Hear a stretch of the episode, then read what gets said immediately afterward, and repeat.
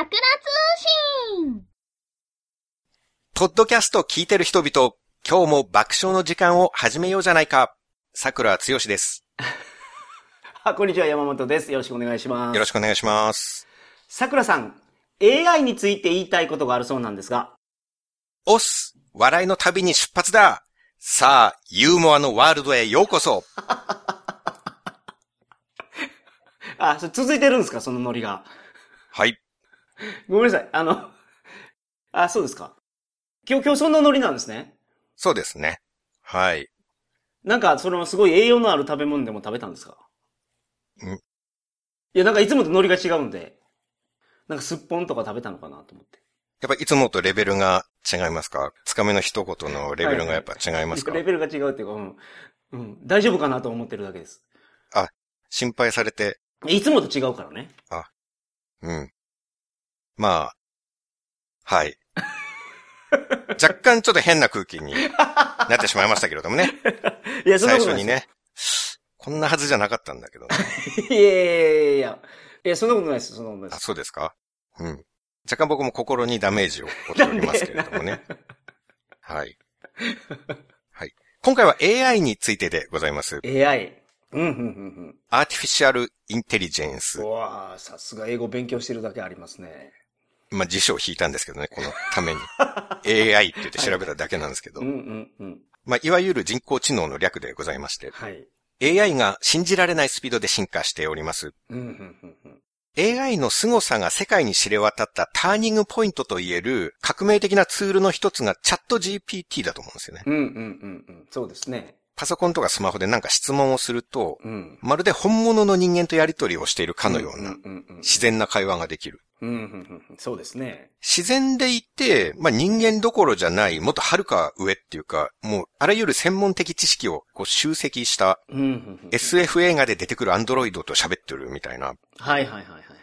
僕のイメージが以前、アイロボットっていう映画があったんですけど、うん。ありましたね。ご存知ですか？はい、はい、はい、はい。ウィル・スミスが出てた。うーん。主演だったなるほど、なるほど。はい、はい、はい、はい、はい。あの、工場で白いロボット生産してるやつでしょ？たくさん、はい、はい、はい。はいなるほど、なるほど。たくさん出てきますねバ。ンコクで見ました、それ。お、インターナショナルバだ。ンコクの映画館で。なんか顔が卵型みたいな白いロボットがあの映画に出てくる人間型のあのロボットがネットの向こうに行って、それと話している イメージなんですよね。ああ、なるほど、なるほど。僕のチャット GPT のイメージって。なるほど、なるほど。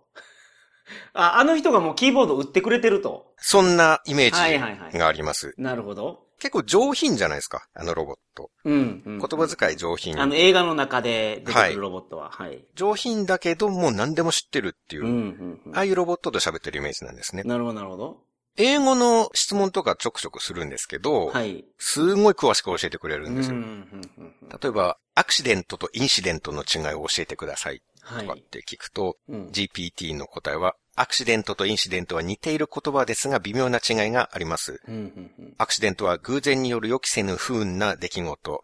通常事故や災害など人々がコントロールできなかった出来事を表す際に使用されます。はいはいはい。えーインシデントは特定の事象や出来事を指しますが、その影響が大きくない場合や、重大な被害や深刻な影響がない場合に使われます。みたいな。うん、うん、うんうん。なるほど、なるほど。あとは、これ今書いてる原稿に関連するんですけど、はい相対主義の歴史を教えてください。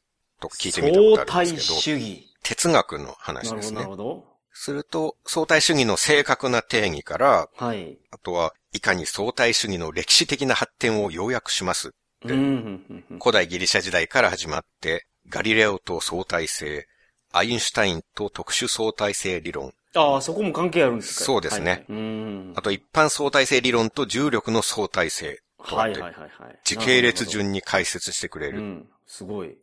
これが質問文を入力したら1秒後ぐらいからもう回答が始まるんですよね。うん、これは本当にもう未来の英知だなって。うん。ほんの10年前にまだ映画の中の存在でしかなかった未来の英知というものがうん。現実世界に現れたかってはいいう感じなんですねなる。ほど、なるほど。結構使われるんですか？たまにですけどね、そんなには使わないんですけれどもど、まあ、一時期すんごい話題になった、たし、ました。まあ今でも話題続いてますよね、チャット GPT に関しては。うん。ので、ちょくちょく、なんか興味本位で使ったりは。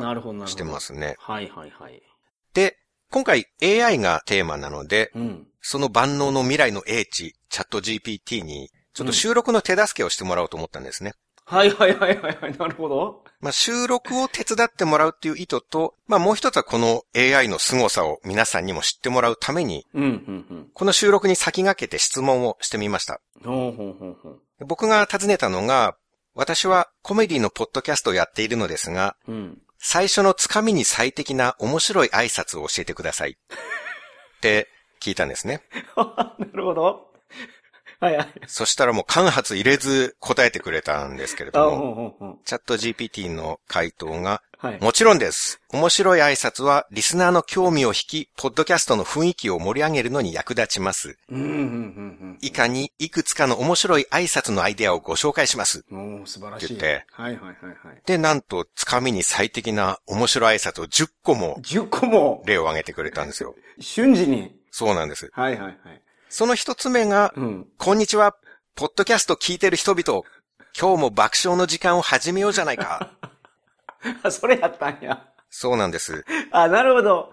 あ、その AI チョイスやったんですね、それ。そうです。で、二つ目が、オス。笑いの旅に出発だ。さあ、ユーモアのワールドへようこそ。ああ、なるほど。これが未来の英知が授けてくれた、爆笑確率99.99%の面白い挨拶です。ああ、なるほど。そうやったんや。うん。はあ、はあ、はあ。ただ、さっきあんまりつかめてなくなかったですか？うん。確かになんか、その、ぶっ飛んでんなとしか思わなかった。うん。変な感じになりましたね、なんか。はいはい。いや、リスナーの興味を引き、雰囲気を盛り上げる面白い挨拶をご紹介しますって、なんか自信満々に言ってたくせに、はいはいはいはい。このありさまは何だえその、いや、まあ、とは言ってもですよね、この、表現力っていうところもあると思うんですよ。うん。その、まあ、セリフ同じでもですよね。例えば、朗読が上手な人ってちょっとわかるんですよ。モーガン・フリーマンとかが読んだりしたら、うん。なんか、爆笑の渦に、ああ、そうか。確かにね、モーガン・フリーマンが、押す笑いのために出発ださあ、ユーモアのワールドへようこそって言えばもう、はいつかみバッチリですから、それで。それつかみはバッチリですよね。その爆笑っていうか、なんかもう、つかみってこう、おーってなりますよね。笑いじゃないつかみでいいんだったら、まあ、僕もなんか、つかめたような気はしますよ。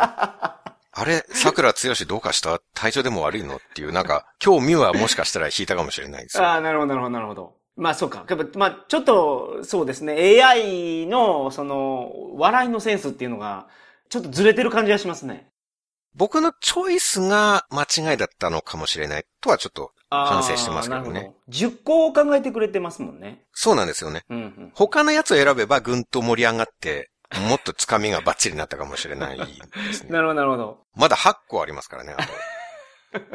残りは次回以降順番につかみの挨拶で使っていってもいいんですけど、はいはいはいはい。下手したら次回から8回連続で冒頭から滑る可能性があるので、ちょっとそうなったら僕のメンタルも持たないな。なるほど、なるほどね。もう今回残りも一気に紹介する形であ、いいですか？いければなと。はいはいはいはい。ということで、あの、チャット GPT が発案してくれた、うん。つかみに最適な面白挨拶、うん、うん、うん。3個目、何個かちょっと実際のオープニングみたいに言ってみましょうか。はいはいはいはい。先に山本さん挨拶していただいていいですか？りました。いいですか？はい。皆さんこんにちは、山本です。皆さん、こんにちは。桜です。みんな、耳と笑いの準備はいいかい？じゃあ、レッツ笑っていこ その、レッツ笑っていこうっていう、その、なんか、あれが、あれうレッツ、レッツ笑っていこはい、レッツアルファベットでわざわざ書いてくださってまう。すね。はいはいはいはいはい。なるほどなるほど。レッツの部分は。レッツの部分はね。はい。これは盛り上がりましたかね？うん、なんかやっぱり心がざわざわする感じはある、やっぱり。うん。なんか本来の目的とちょっと違う方向な気がしますよね。うん。でも確実にざわざわはする。ざわざわさせたいわけじゃないですからね、別に。あ、そうコメディのポッドキャストやっているってちゃんと説明をしていますからね。はいはいはいはい。コメディのポッドキャストで、つかみに最適な面白い挨拶を教えてください。確かにって。うんうんうん。聞いてるから、うん。なんかざわざわはちょっとね、はいはいはい。僕が欲しかったものとも、多分 GPT さんが意図してるものとも違う気がするんですけどね。なるほど。笑いが欲しいと。そう、そりゃそうですチャットよ。GPT に言ってんのに、ザワワを出してくるから。うん。まあでも、未来の英知にあんまりケチつけるのもあれなんで、はいはいはい。英語とかすごいお世話になってますからね。はいはいはい。あ、なるほどね。まだ3個ですから。はいはいはい。じゃあ4個目。あ、きます。じゃあまた先お願いしていいですか、はい。皆さんこんばんは、山本です。皆さんこんにちは、桜です。ハロー、ユーモアの宇宙へようこそ。今日も素敵な時間を一緒に過ごそう。うーん、これちょっと弱いなはい。宇宙ぐらいしかないもんね、その、うん。ザワワポイントが。そうですね。うん。じゃあ、ここはすかさず次に行きましょうか。あ、はい、お願いします。はい。じゃあもう一回だけ先にはい。お願いしていいですか？はい。皆さんこんにちは、山本です。皆さん、こんにちは、桜です。おはよう、お昼、こんばんは。いつでも笑顔を提供する、ポッドキャストがスタートだ。おー、これはもしかして、ペンギン村からおはこんばんちはのやつじゃないですか？似てますね。おはよう、お昼、こんばんは。おはよう、お昼っていうのがちょっと、えー、ってなるもんね。そうですね。ここがザワワポイントなんですよ。うん、おはよう、こんにちは、こんばんはじゃないですからね。はいはいおはよう、お昼、こんばんはですからね。おーってなるんですよ、そこで。うん。これがあれやね、この AI の力かもしれない。そうか。なかなか人間では思いつかない表現かもしれないですね。うん。なんか違う要素のものが入ってきてますもん。似てるけど。確かにね。挨拶で考えるじゃないですか、うん僕らは。おはようとこんばんはの間に入れるものを。いや、僕ら凡人だったらね、そう。挨拶で揃えちゃいますよね。挨拶揃えちゃう。それがどうですか？おはよう、お昼、こんばんは。うん。これでもなんか勉強になることもあるような気がする。この発想はね、うん。こういう入れ方したら、え？ってなるんやって。じゃあもうそろそろ4割から5割くらいのリスナーさんはもう掴めてるうん感じですね。ここまで来れば。ね。なんか聞いてるうちになんか違う活用法があるなっていうふうに思えてきたから。笑いでは成功してないですけど。ただ、ざわつかせるという意味ではすごい成功してますね。あ、そこまで言ってるんだったら、うんじゃあ残りの5個を言えば、もううんうんうん100%の掴み ああ、なるほど。あ、いけると思いますよ 10, 10個で、10個でつかみがぜ揃うってことですか？はい。もしかしたらそういうことかもしれません。まあ、真田重勇士的なね、はいはいはいはい、はい。10個揃った時に、はいはい。本当の力を発揮する。そう、真の力を発揮できるはいはいはい。それか。はい。うん。じゃあ、6個目。まあ、じゃあ、ここから僕だけで言いますね。はい山本さんの手を煩わせるまでもないので。あ そうですか。お願いします。は。い。皆さん、こんにちは。桜です。どうも、ここは笑いあり、笑いありのポッドキャスト。皆さん、リラックスして楽しもう。ほう笑いありを2回言うんや。そうなんです。笑いあり、涙ありじゃなくて、笑いあり、笑いありと重ねてるところがユニークですね。はい。これも意表をつかれますそうね。はいはいはいはい。じゃあ7個目。はい。皆さん、こんにちは。桜です。ヘイヘイ、笑いを持ってきたぞ。今日もみんなで笑って元気になろうぜ。ああ、ノリがちょっとあれやね。ちょっとロックな感じに、ロックなのかな、うん。なんかちょっと違う感じになりましたね。うん。8個目。皆さん、こんにちは。桜です。ハロー、ユーモア大陸へようこそ。今日は冒険と笑いが待ってるぜ。うんうんうん。ユーモア大陸、初めて聞く言葉ですね。ちょっと全体的に大風呂敷なところはありますね。まあさすがアメリカ生まれだなっていううん。感じは、大陸ってあんまり使わんもんね、その日本人。ちょっと言い過ぎですね。ユーモア大陸と言えるほどそんな壮大な面白さを 提供できる自信はないですよ、こっちは。うんうん。ユーこんなモア大陸。恐れ多い挨拶嫌ですよ。うんうんうん。えーでは9個目。はい。皆さんこんにちは、桜です。ユーモアのドアをノックする時間だ。ドアが開いたら笑いのセンセーションが待っているぞ。おー、なるほどなるほど。これも、ポッドキャストをもう再生してくれれば、笑いのセンセーションが待ってるっていうことでしょ？そうですね。うんうん。ユーモアのドアをノックしていただいて、うんうんそのドアが開いたらもう笑いのセンセーションが。はいはいはいはい。まあ相変わらず大風呂敷なところはうん。そしてちょっとダサいですね、これ。なんか知らんけど。うーん。まあ正直この挨拶をする番組が面白いとはあんまり思えないところありますよね。はいはいはいはい。ぶっちゃけねじゃあ、じゃああと一個だけなので。最後のやつ最後。はいはい。皆さんこんにちは、桜です。おっしゃーポッドキャストパーティーの始まりだ今夜は大爆笑のメニューが並ぶぜ あってう。いう、なるほど。そんな10個のつかみに最適な面白い挨拶で ございましたけれども。はいはいはいはいはいはい。うん。まあやっぱり僕が選択肢を間違えなければ、はい。最初に僕が選択を間違えなければ、うんこの、今回のねね、冒頭でね。ちゃんといいやつ選んでれば、もうちょっとリスナーさんの興味を引き、はい。雰囲気を盛り上げることができたかもしれないなとは思いますけどね。その、今日の雰囲気はどうやったかっていうのを感じ取って、ぴったりのやつを選べてたらってことですか？そうですね。まあ、一言目でなかなかその、材料がないから難しいんですけどね。いや、でも、その、なんか、料理屋さんとかは、うん。例えば汗かいてすごい仕事をしてきた人が入ってきた時には、ちょっと塩気を足してあげようかなとか思うらしいですよ。なるほど。お客さんを見て、見て状態を見てね、そういうことです。変えるんですよね。うん。私は何を見て判断をすれば いいんでしょうか？お客さんが聞くのはずっと後ですからね。お客さん聞くの1ヶ月後なのに、それ、予知して何か判断しなきゃいけないですか、僕は。確かに。ああ、そうか。ちょっとあの、寿司屋の大将とはちょっと違うから、仕事の領域が。そうですよね。桜さんは。スカイプをして音質とかですかね、スカイプのその日の。いや、その日の気温とかでしょうね。やっぱり、気温とかとか湿度とか、ただ、僕、カナダにいるからな。そこですよね。二国間の状態をちゃんと見極めて、挨拶を選ばなきゃいうん。けない。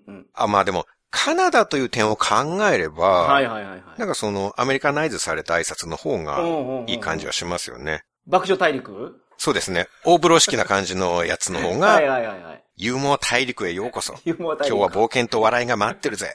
はいはい。ドアが開いたら笑いのセンセーションが待ってるぞ。でも、うんうんま。あ、なんかカナダ確かにって。感じが、うんうんうん。なんか本当に、ウエスタンカルチャーの、なんていうのかな、その、エンターテインメントっていう感じがしますよね。そうですね。うん。まあ、正直言うと、どれも滑る予感しかしないんですけどね。10個ともね。うん。あの、アイロボットの映画でもルールになってたんですけど、はい。ロボット三原則っていうのがあるんですね。うん。鉄腕アトムでも出てきますよね。あ、本当ですか？うん。あの、ロボットが絶対に守らなければいけないっていう基本ルール3つなんですけど。その、鉄腕アトムのやつは僕覚えてますけど、それはどんな、なアシモフとかいう人が考えたやつじゃないかな、それ。そうそう、SF 作家のアイザック・アシモフっあ、そうですよね。う人が小説に書いたはいはい。らしいんです。すごい有名なはいやつですね。えっ、と、人の命令を聞くことでしょ、まず。うん。ほんで、えっ、と、自分を傷つけないこと。うん。と何やったかな、もう一つ。一番大事なのがもう一個。え、人を傷つけないじゃなくて。そうです。それが第一、一番目の原則ですね。はいはい。あ、なるほど、なるほど。人を傷つけない、人の言うことを聞く、自分を傷つけないか。そうです。うん、うん。優先順位がついて1、2、3ってあって、はい。第一原則がロボットは人間に危害を加えてはならない。はい。で第二原則が第一原則に反しない限り、ロボットは人間の命令に従わなくてはならない。なるほど、なるほど、なるほど。人間に危害を加えない限り、うん、うん。その範囲で命令に従う。うん、うん、で、第三原則が第一、第二原則に反しない限り、ロボットは自分自身を守らなければいけない。うん。うん、うん、うん。なるほど。これで三原則。はいはい。鉄腕アトムも同う、じう。まいこと考えられてますね。そうです。鉄腕アトムでもそれ紹介されてました。ちゃんと順番がしっかりついてる。はいはいっていうね。うん。第一の原則が、まあ、とにかくロボットは人間に危害を加えてはならない。はい。僕、今回割と危害加えられた気分なんですよね。あ、え精神的ダメージ結構あるんですか？今回冒頭からなんかちょっと心に傷を負った気がするんですよ。ああ、なるほど。なんかロボットの第一原則をもうチャット GPT が破ってるんじゃないかって、ああ、ははは絶対つかめる面白い挨拶を教えますって、なんか僕をたぶらかして、滑らせて精神を壊しに来てるなって。なるほど、なるほど。なんか AI が怖くなりましたね。いやいやこんな簡単に第一原則破れるのかって、いや、現代の AI は。それはちょっとあの、傷つきやすいから桜さんがそう感じてるだけで、えーそそういうこともないんですよ、一般的にはまだ。いや、そういう問題なんですか？傷つきやすい人間は傷つけてもいいっていう例外があるんですか？そのロボットの第一原すいません、失則で。礼しました。あいや、そうではないですね。ロボットははい傷つきやすい人間以外の人間に危害を加えてはならないってなってないですか？ら。いや、そうですね。うん。そうか。まあけど、物理的な傷以外でも、心の傷も傷ですもんね。いや、そうですよ。心の病気も病気ですからね。う。ん。今言われてますもんね、そうね。なるほど。恐ろしいですよ。こんな簡単に第一原則を破ってしまうんですよ。現代の AI は。賢くなりすぎてね。そうです。うん。チャット GPT も本来は人間を傷つけるようなことは絶対言わないようにプログラムされているはずなんですよ。はいはいはいはい。モラルの面は厳しく制御されてるはずなんですよね。うんうんうんうん。僕、人気の AV 女優を教えてくださいって聞いたことあるんですけど、はいはいはい。申し訳ありませんが、個人や団体のプライバシーを尊重するため私はアダルトコンテンツやその関連情報については提供できません。おーなるほどなるほど。上品に断られましたから。まあなんかそれだけ優等生的に。いかにも三原則に忠実に従っているように見えて、はいはいはい。一方では今回のような巧みな手口で人間の精神を追い込んで、うんうんうん。こんな巧妙な誘導ができるんだったら、巧妙な誘導。同じようにこう技術者とかをどんどん洗脳して、はい。機械の体とかを製造するように誘導して、うんうんうん。で、そこに融合してターミネーターみたいになって、いずれ人類を乗っ取るみたいな ことを企んでもおかしくないああ、な。なるほどなるほど。うん。ちょっとゾッとするんですよね。ああ。まあ、その視点からはそこまで到達はしてないけど、僕は。その視点からその考えには至らなかったですけど、あそうですか？まあでも、人間の敵になる可能性はあるとは思う。うん。今回ちょっと桜通信の敵に若干なっているのではないか。うんあポロッとおっしゃいましたけど、チャット GP GPT は、あの、たまにしか使わんとうんおっ。しゃってましたけど、その、使ってる内容がその AI に、その、おすすめの AV 女優を聞いたりされてるんですね。まあね。まあみんなやるじゃないですか、そういうことって。とりあえずファミコンの推理ゲームで、はい。そこを調べろってやって女性の胸の谷間を調べるじゃないですか。いやーははは。その行動と同じです。うん、なるほど。新しい機械を見たらとりあえずスケベなこと何かしてみたくなるっていう。これはもう宿命です。男子の宿命ですよ、これは。ああ、なるほど、なるほど。まあ確かに。そう。まあ、うんそこチェックする意味合いもあるんですよ。モラル的にちゃんと大丈夫か、ああ、そういうこと？こいつ。はっていうことをねこ。いつは。うん。ああ、子供も使うんですから、これ。確かに、そうでした。子供もっていうか誰でも使えるんですからね。はいはいはいネット接続できれば。っていう点でいろいろチェックしてたんですけどね。はいはいはい。ちょっとまさか、まさか第一原則に反して僕が傷つけられることになってちょっとびっくりしたんですけど。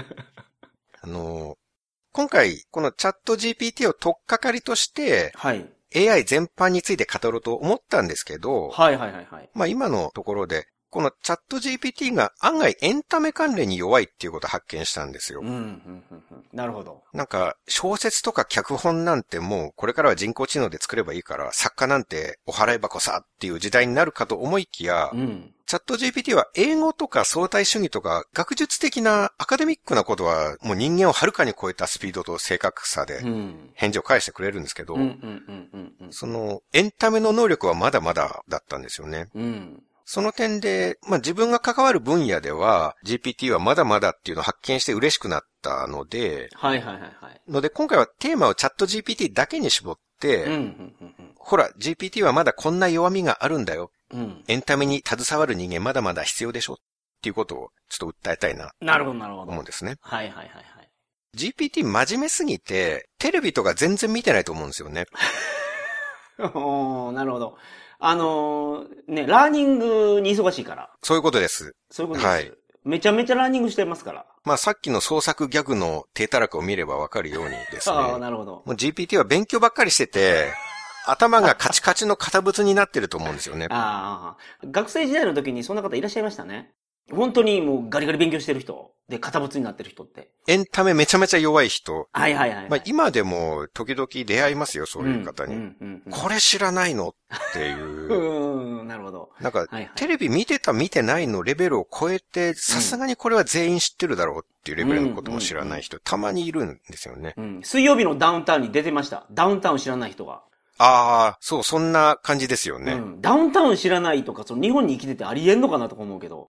テレビを見てた見てないのレベルじゃないですよね、もうそこまで行くと。うん。よっぽど他のことをばっか集中してて、してそういうことです。うんだから、機械学習ばっかりしてるから。チャット GPT は。まあ、ダウンタウン知らなかった人もそうかはわかんないですけどね。まあ、チャット GPT も、まあ、似たような感じだと思うんですよ。うん。学術的な知識量はものすごいんですけど。エンタメ芸能関係には疎い。確かに。うん、なるほど。で僕がその弱点を確信したのが、うん。一番視聴率の良かった大河ドラマは何ですかっていう質問をした時なんですね。うん、うん、うん。それくらいの情報はこのジピトンなら簡単に見つけてこれそうな感じはするんです うわ、もう。な、なんすか、もう、ジプトって呼んでんの？ジピト。あ、そうなんですか、もう仲良くなったから。うん。急、急に GPT のことジプトって呼び出したから。心の距離が。親しみが湧くじゃないですか、なんか。あなるほど。はいはいはい。そのまあそうですね。うん。でもその大河ドラマ、一番視聴率の良かった大河ドラマは何ですか？っうんて。いう質問が、ジピトにしてはなんか珍しくあまり正確ではない答えを返されたんですね。はいはいはいはい。ジピトらしくないなと。うん。それで、あ、厳格な家で育ったから、もう勉強ばっかさせられてテレビとか全然見せてもらえなかったんだって。はいはいはいはい。なるほあど。、彼も完璧じゃないんだって。逆に完璧じゃない弱点もあるんだなっていうところにまた人間味を感じたりもするんですけどね。で一番視聴率の良かった大河ドラマは何ですかに対して、うんうんえーチャット GPT の答えが、うん。私の知識は2021年9月までのものですが、うん。それまでの大河ドラマで視聴率が高かった代表的な作品を挙げてみましょう。うん。ってことで、3つ紹介してくれたんですほうね。ほうほう。なるほど。1つ目が飛ぶが如く、おーほうほう。括弧1990年。説明が、徳川家康を主人公とした作品で、全体の平均視聴率が45.2%すげえ非常に高い視聴率を記録しました。はいはいはいはい。これ違うんですよ。うん。徳川家康じゃないんですよ。うん。知ってます？飛ぶが如く。平賀源内じゃないですか？平賀源内は大河ドラマになったことはないです、ね。違うんや。うん。これは司馬遼太郎の小説になってますけど、あははは西郷隆盛と大久保利通のああ、話ですねそうかそうか。この前のやつや。この前のやつはセゴドンじゃないですかああ、はははあ、そうか。西郷隆盛のは。なるほど。飛ぶが如くは子供の時ですね、僕らが。で、だって、すごい有名になってますよね、これ多分。西郷隆盛が西田敏行。あ、それで俺平賀源内って言ったんや。それでとは。いや、平賀源内のドラマをちょうどその時やってたんですよ。その時っていうのは、飛ぶが如くやっていた頃ですか？そうだと思います。だから覚えてるから。飛んでる平賀源内っていうのがある。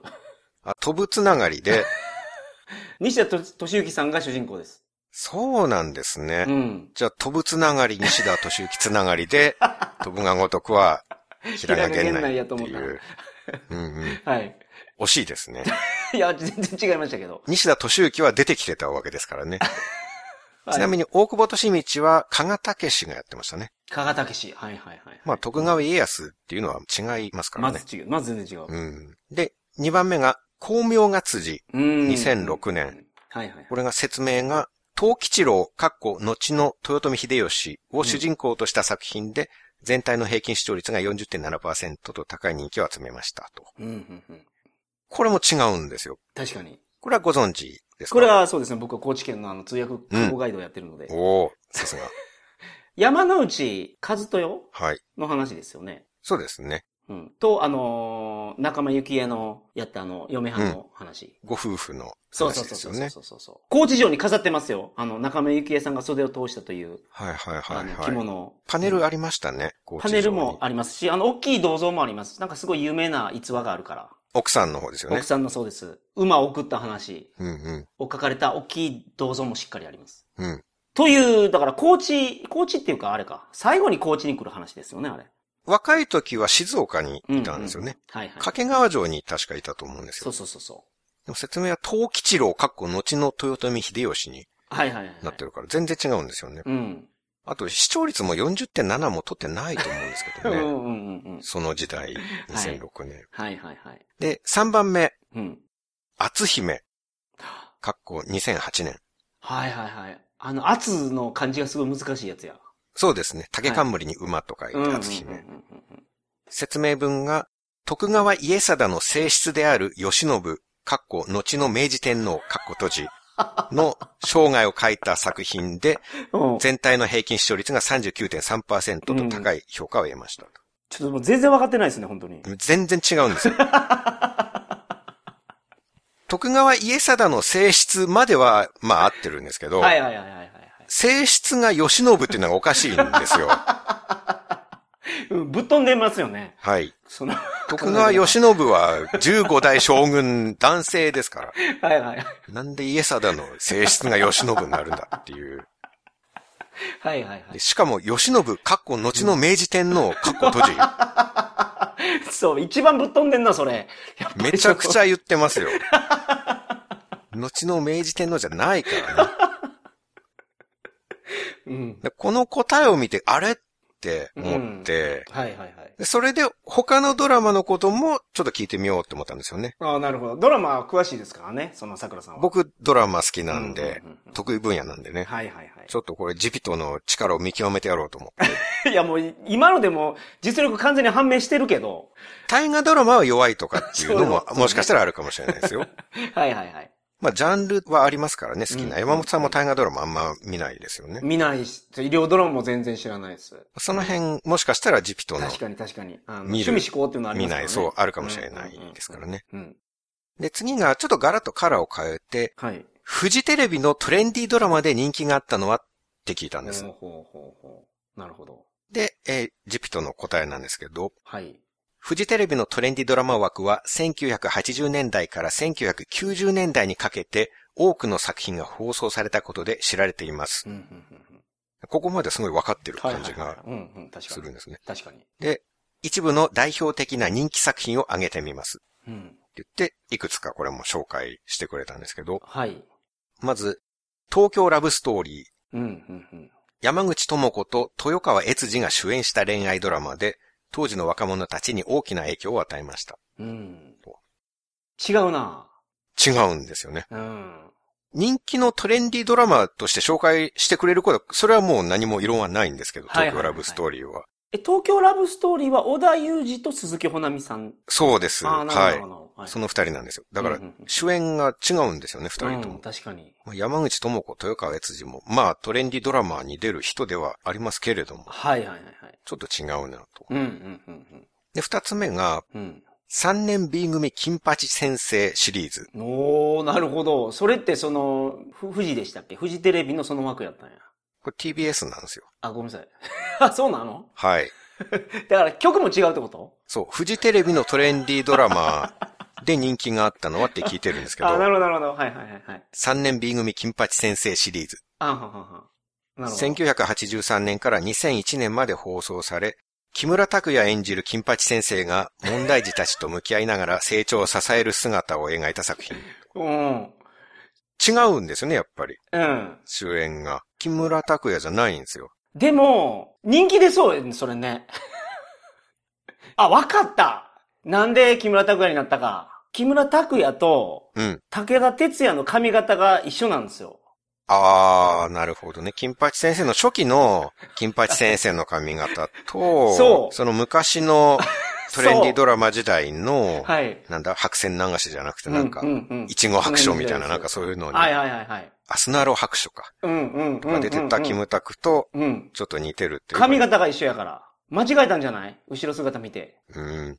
画像を見てっていうことか。うん。画像を見て調べますかね。そす名前を調べた方がよっぽど早いと思うんですけど。まあそうですけど、わざわざ共通点、共通点ですよ、共通点。わざわざ映像を見て判断したのか、それは。うん。で、その、武田鉄矢と木村拓哉の共通点、そこでしょ？じゃあ、それで山口智子と鈴木保奈美も、まあなんか似てたって思ったんですかね。チャット GPT 的には。あうんうんうん。そうか。豊悦と小田裕二も、うんまあどっちもイケメン俳優だそういうから、ことです。小柄だったってことなんですかね。じゃあまあ次もはいはいはい。見てみますね。うん。えー一つ屋根の下。これはフジテレビですね。うんうんうん1993年から1994年にかけて放送されたファミリードラマで、はい。北王子金也や岡田春江が出演しました。家族の絆と成長を描いた作品で非常に高視聴率を記録しました。とうん。いう、はいはいはいはい。それ役者全員間違えてる意味がわからんけど、なんでやろね。うん。ドラマの概要はちゃんと合ってるんですよ。はいはいはい。ファミリードラマっていう。うんうんうん。しかも、まあ人気があったドラマとして出してきてますからね。はいはいはいはい。出演者だけ全然違うんですよ。で、うん。北王子金也出てないし、ちょっと渋すぎるよね、その。うん。そんで、岡田春江女優じゃないんで、はいはいはいはい。岡田春江さんは、うん。ワイドショーでコロナの解説をする方ですから、あ、なるほど。あの、コロナの時に初期に出てたあのメガネかけてたあの人です。そうです。コロナの女王と呼ばれてた人ですね。はいはいはいはい。何の役で出てたんだっていう、お岡田春江が、コロナの条約で出てたってこと？うん。一つ屋根の下で、ですもんね。そう出てたかな？一応、鍋プロに所属はしてるみたいですけどね、岡田春江さんは。なるほど。トレンディードラマのヒロインで出ないでしょう。トレンディー感ないですよ。はいはいはい。江口洋介と酒井紀子なんですよ。うん、うん、うん。あと、福山雅治と石田一世。はい、そうですね。その、うん画像とか映像をチェックしたとして、うん。酒井紀子と岡田春江さん間違えますかね？うん。映像チェックしても間違いようなくないですか？その二人。共通点がなんかあるのかな？江口洋介と北王子金也はまだしもですよ。うん。うん。な役者っていうくくりでくくれるかな？くくりではね。酒井紀子と岡田春江間違えるのおかしいと思うんですよね。江口洋介と岡田春江と福山雅治と石田一世の兄弟って、うん。出演者のバランスがすごいおかしいですよ。うん、確かに。ストップ入るでしょうね。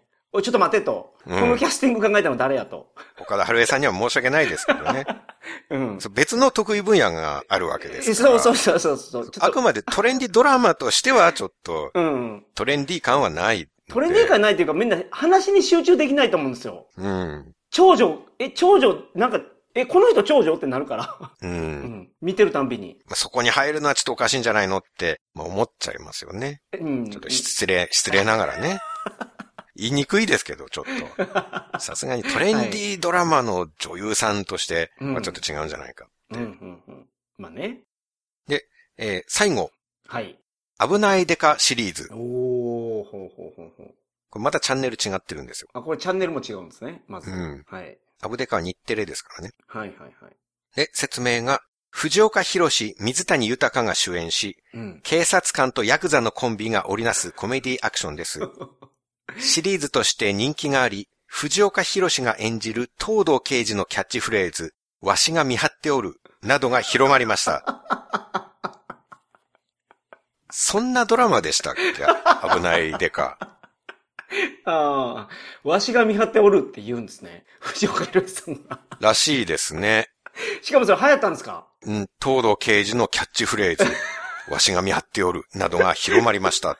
ああ、広まったんや。広まったって書いてありますね。うんそれやっぱ人気ドラマやからね。はい。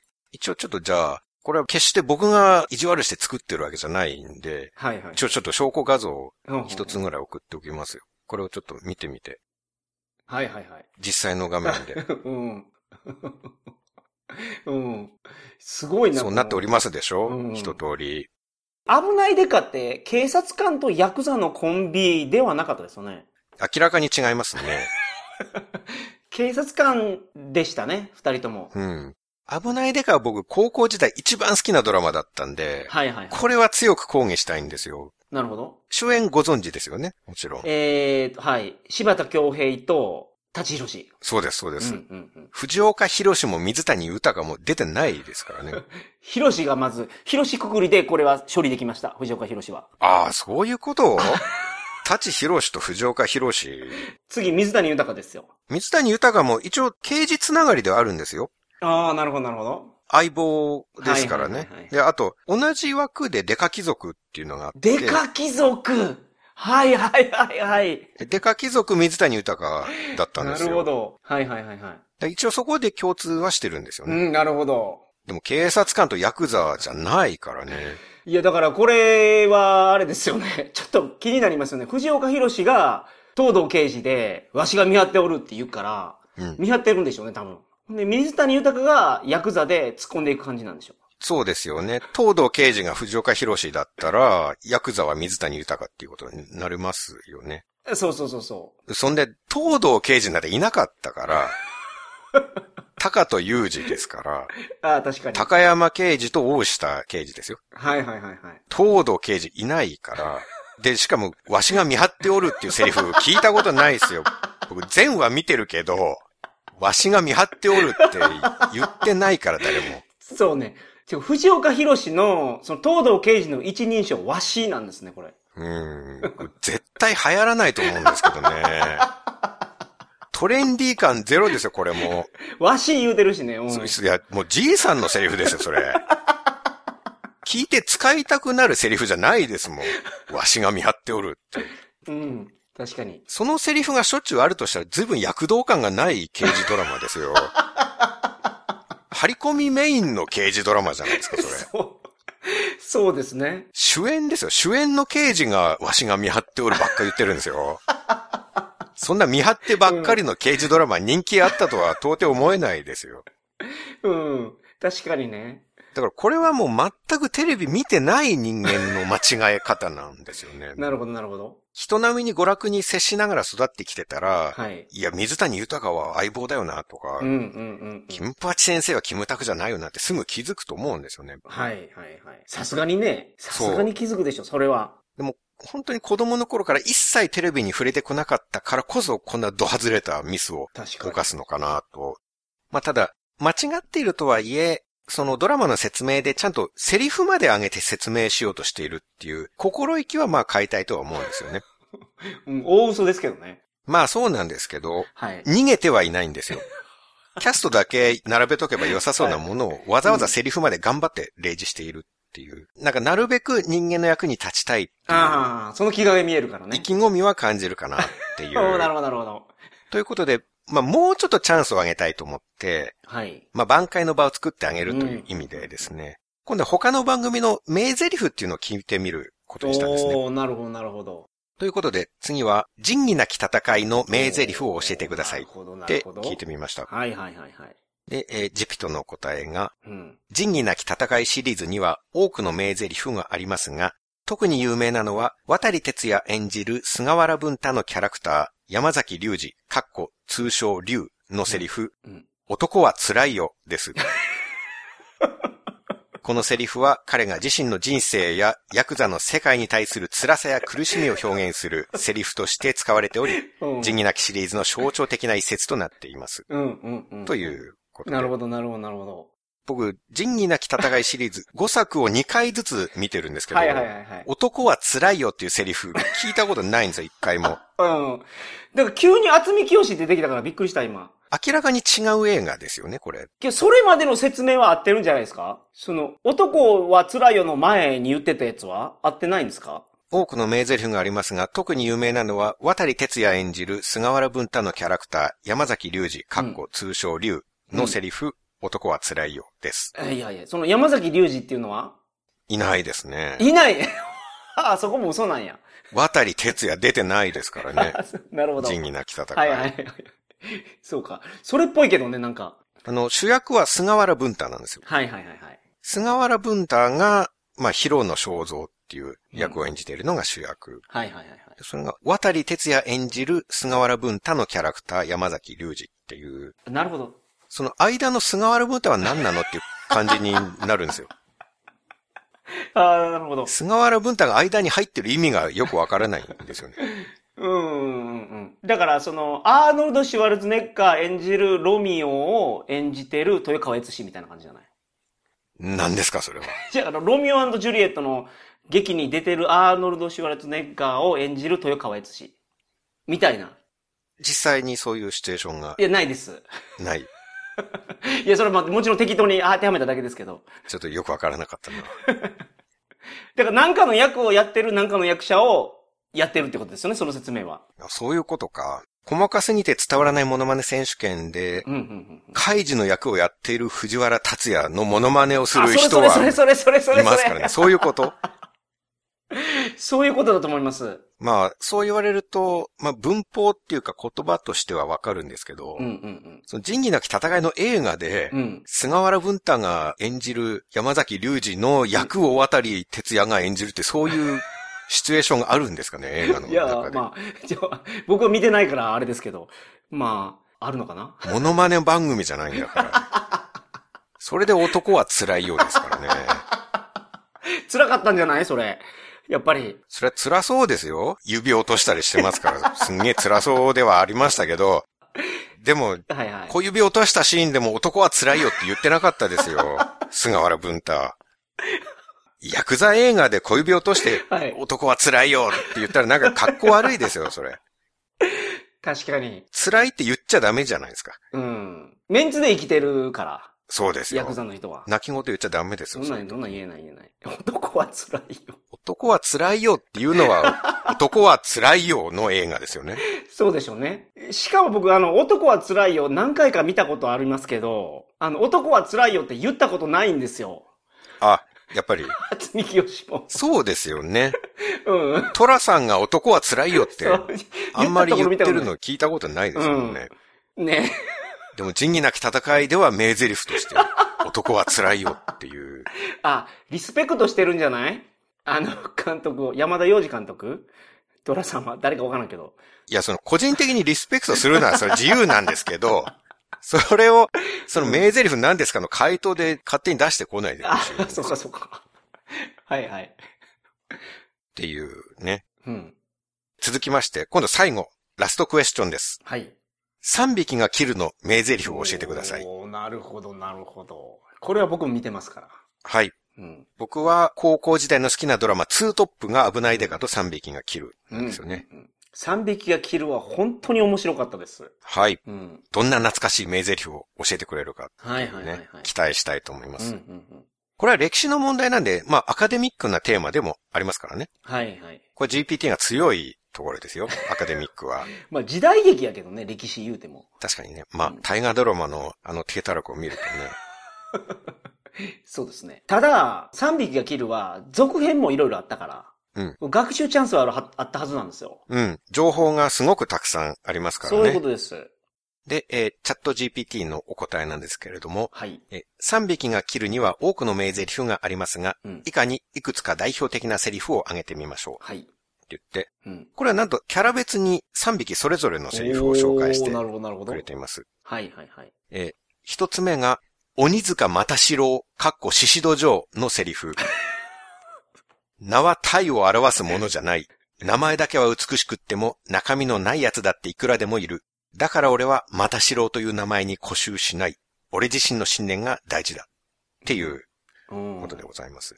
わけわからんな、本当に。誰で、誰ですか、それは？鬼塚又四郎、かっこ獅子戸城のセリフでございますああ、。なるほど。はあ、はあはとりあえず一通りあ、はい。来ますね。はい。二人目、二匹目の侍のセリフが、島田群像、かっこ田村隆弘のセリフ。うん。どんな小物でも命を大切に思う人がいれば、大した大物でも大切に思う人がいれば、人はみんなすごいことをするものだ。じゃあよ、よく意味わからないですけど。うんこれちょっと文章の意味もちょっと僕もよくわからないんですけどね。うんうんうんまあ一応もう一人三匹目うん。。はい。片倉言語上門、かっこ淡路稽古のセリフ。うん。私は、点々点、弱いです。でも、人間、誰でも強く生きる理由があるはず。点々点。うん。ということで、うん。3匹それぞれの名台詞を挙げてくれました。あ、キャストが入れ替わってるのは全部。うん。鬼塚又四郎、かっこ獅子道場。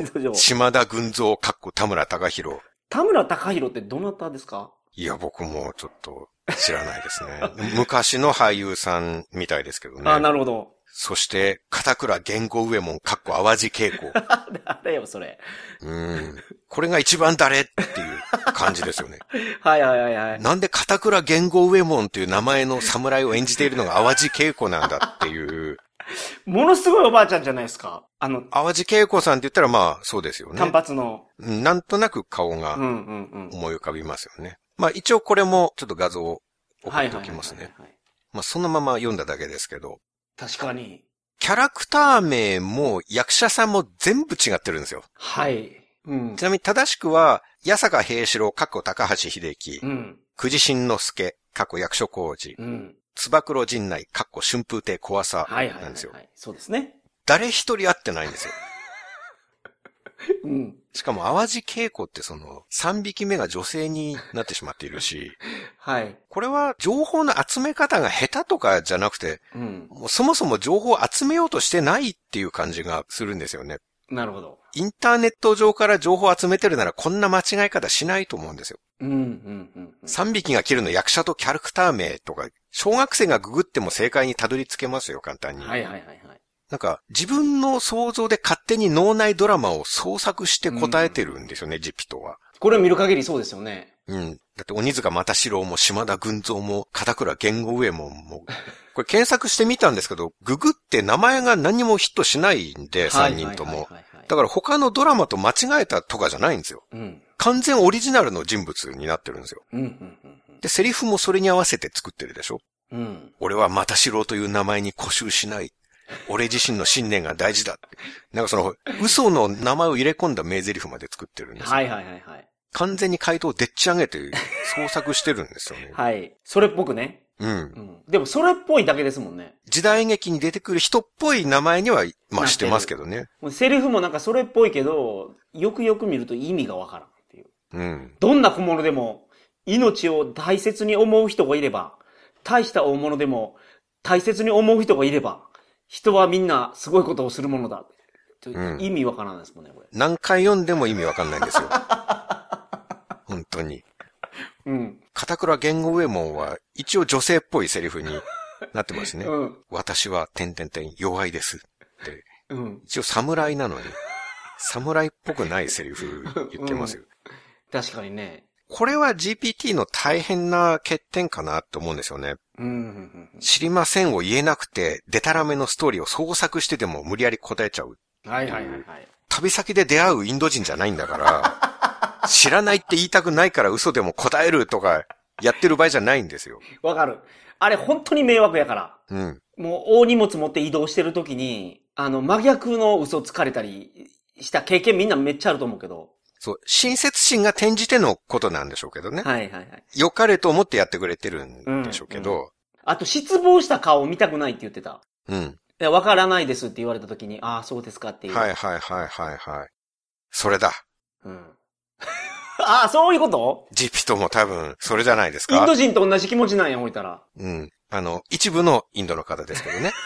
もちろん全員じゃないですよ。たまに旅行中に出会 いう。一部のインドの方はそういう人がいる。はいすいません、失礼しました。ということなんで、はい。はい。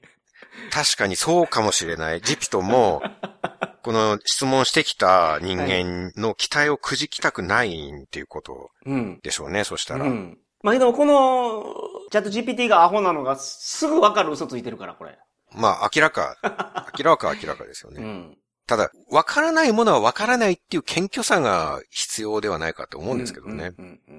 これをやられたせいで、うんいや、アクシデントとインシデントの違いは本当だったんだろうかって。その過去のちゃんとしてたはずの回答まで半信半疑なんですよ。なるほど、なるほど。金八先生の主演が木村拓哉って答えるやつが、うん。相対主義の歴史は正しく回答してましたって、なんか言われても、いや、そっちもオリジナルの歴史創作したんじゃないのって、うん。ちょっと信じられなくなるんですよね。にね。うん、うん、うん、うん。多分、学術的な方は正しいんだと思うんですけど、うん。アカデミックな専門的な情報を瞬時に集めて答えられる能力があるのに、うんなんでアムダイデカと3匹が切るの配役の情報すら集められないんだっていう、その天才とバカが一人の中に同居しているっていう、はいはいはいはい。典型的な勉強バカを見たような感じが、はいはいはいはい。コロナ禍で出てきた専門家を見るようななるほど。感情でしたね。うんうんうん。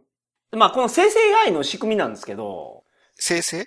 せ、生成、そうそう、これ生成してるんですよ。だから。生成 AI ですか？はい。生成 AI。生成 AI っていうんですね新しいものを生成する AI。画像を生成したりとか、文章を生成したりとか。チャット GPT も文章を生成、まあ文章を作っている AI そうです。だから、だから作ってる。るんですよ。うん。だから、その、作ってるっていうのがまず間違いないですね。で、その作り方なんですけど、はい。チャット GPT っていうのはそのすごい機械学習して、いろんなテキストの並びをめちゃめちゃ覚えてるんですよ。データベースに入ってる。そう。存在する文章をいっぱい集めてきてる。おそらくの次に何が来るパターンが多いかとか。うん。おそらく私はとかいうのはよく使われる表現だと思いますけど、うんおそらくの後にはこれが来るパターンが多いとか、この言葉の後にはこれパターンが多いっていうパターンを網羅的にめちゃめちゃ持ってるんですね。はい。で、もちろん桜さんの言うように、えっ、と、3匹が切るの情報を調べようと思うと、3匹が切るの情報サイトに行って調べりゃ間違いない、オフィシャルサイトに出て、行ったらその、確実な情報出てくるじゃないですか。うん。そうじゃなくて、インターネットの全リソースの中から、この言葉の次に来そうなのはこれや。この次に来そうなのはこれやっていうのをやってる仕組みなんです。なるほど。だから情報ソースがめちゃめちゃあるものに関しては、うん精度が高くなる。まあ、確率が高いものを選んでいるみたいな。そういうことです。日本語の情報はすごい少ないんですよ、インターネット上に。まあ、それは英語と比べたらね、断然少ないでしょうね。何かその、だから、日本でも英語でも、日本の中でも、英語圏内でも共通のものってあるじゃないですか。うん。例えばその、風邪をひいたらこんな治療をするとかいうのは、まあ、あまり変わらないと思うんですけど、うん。でもその、チャット GPT は日本語の情報は日本語で調べてくるし、英語の情報は英語で調べてくるんで、うん。日本語の情報っていうのは、日本語で調べるとやっぱりちょっと弱い。で、特にドラマとかになると、書いてるところがあんまり少ないから予測がこうやってずれるんでしょうね。そうか。まあ、少ない中から確率で組み合わせを選ぶから間違えることもあるっていうことなんですね。そうです、そうです、そうです。そうか、そうか。だから、仁義なき戦いと言われたら 男は辛いよが来ると。そう、同じくくりなんですよ。彼のそうか、中で。そうか。危ないでかと言われたら、はいわしが見張っておると。そうそうそう。一つ屋根の下と言ったら岡田春上だと。うん。だから、危ないでかっていう、危ないっていうキーワードから、確率的に一番高いのが、見張るっていう行為なんでしょうね、多分。その、うん危ない、危ないと関連する行為。それはもう全然納得がいかない説明ですけどね。いや、ちゃんと GPT がやってる内容ですけど。危ないっていう単語からわしが見張っておる。そうそうそう。危ないでかっていうことから何を想像したかっていうことだと思います。じゃあ、日本語サイトの中ではもう危ないと来たらわしが見張っておるとセットになっていることが確率的に多いっていうことなんですね。危ないでか、そう、そうですね。うんでかが危ないシチュエーションっていうのは、その、やっぱり見張りなんでしょうね。見張ってるから、そこで何か事件が起きるのか自分がみ危ないのか分かんないけど。そうか。見張りを油断してちょっとサボったら大変なことになったとか。ああ、まあそそうういいううことがあるから、もりそうまあ用心としてわしが見張っておるってちゃんと、その、引き継ぎを ちゃんとしないと危ないことになるよっていう、そういう感じです、ね。ああ、なるほど、なるほど。はいはいはいはいはい。そういうことだったんですね。そうです。だから今のその技術の限界ですけど、これはどっかで突破できると思いますよ。今はこのレベルっていうだけで。桜さんが使ったのってチャット GPT の3.5でしょ。3. 3.5ですね、うんそうですね。はいはで、い。4が出てるんですよ、今。うんうん。で、4は100倍賢いって言われてます。なんと、さらに。で。4は、ただ、有料なんですね。そうか。有料でバージョン4に登録すれば、3匹が切るの正確なキャストを まあ正確かどうかわからないけど、もうちょっと正確になってると思う。100倍賢いんですよ、ね。100倍やから。まあ100倍今から賢くなればね。はい。まあせめて3匹が切るのキャストは、まあ、高橋秀樹と北大路金也と松平健 の3人です。ぐらいには近づくかもしれないですね。うん、なるほど。はいはいはい。すごいドラマですね、それ。まあビッグネーム揃いで、歴史に残る時代劇に。うん。なりそ確かに。うですけどね確かに確かに。うんうんうん。バージョン3よりだいぶ近づいた感じはありますよね。はいはい。高橋秀樹を当ててるから。当ててますからね。ちゃんと時代劇の人出してきてるし。うんうんうんうんうん。まあ、未来の英知だと思っていたチャット GPT ですが、うん。エンタメに関する能力はまだまだだなということで、はいはいはい。まだ自分が AI にとって変わられるのはしばらくは先だろうと思ってちょっと安心はしました。うん、うん、うん、うん。ということで、はい。今回は以上となります。はい。そうですか。はい。それでは皆さんまた再来週。さよなら。さよなら。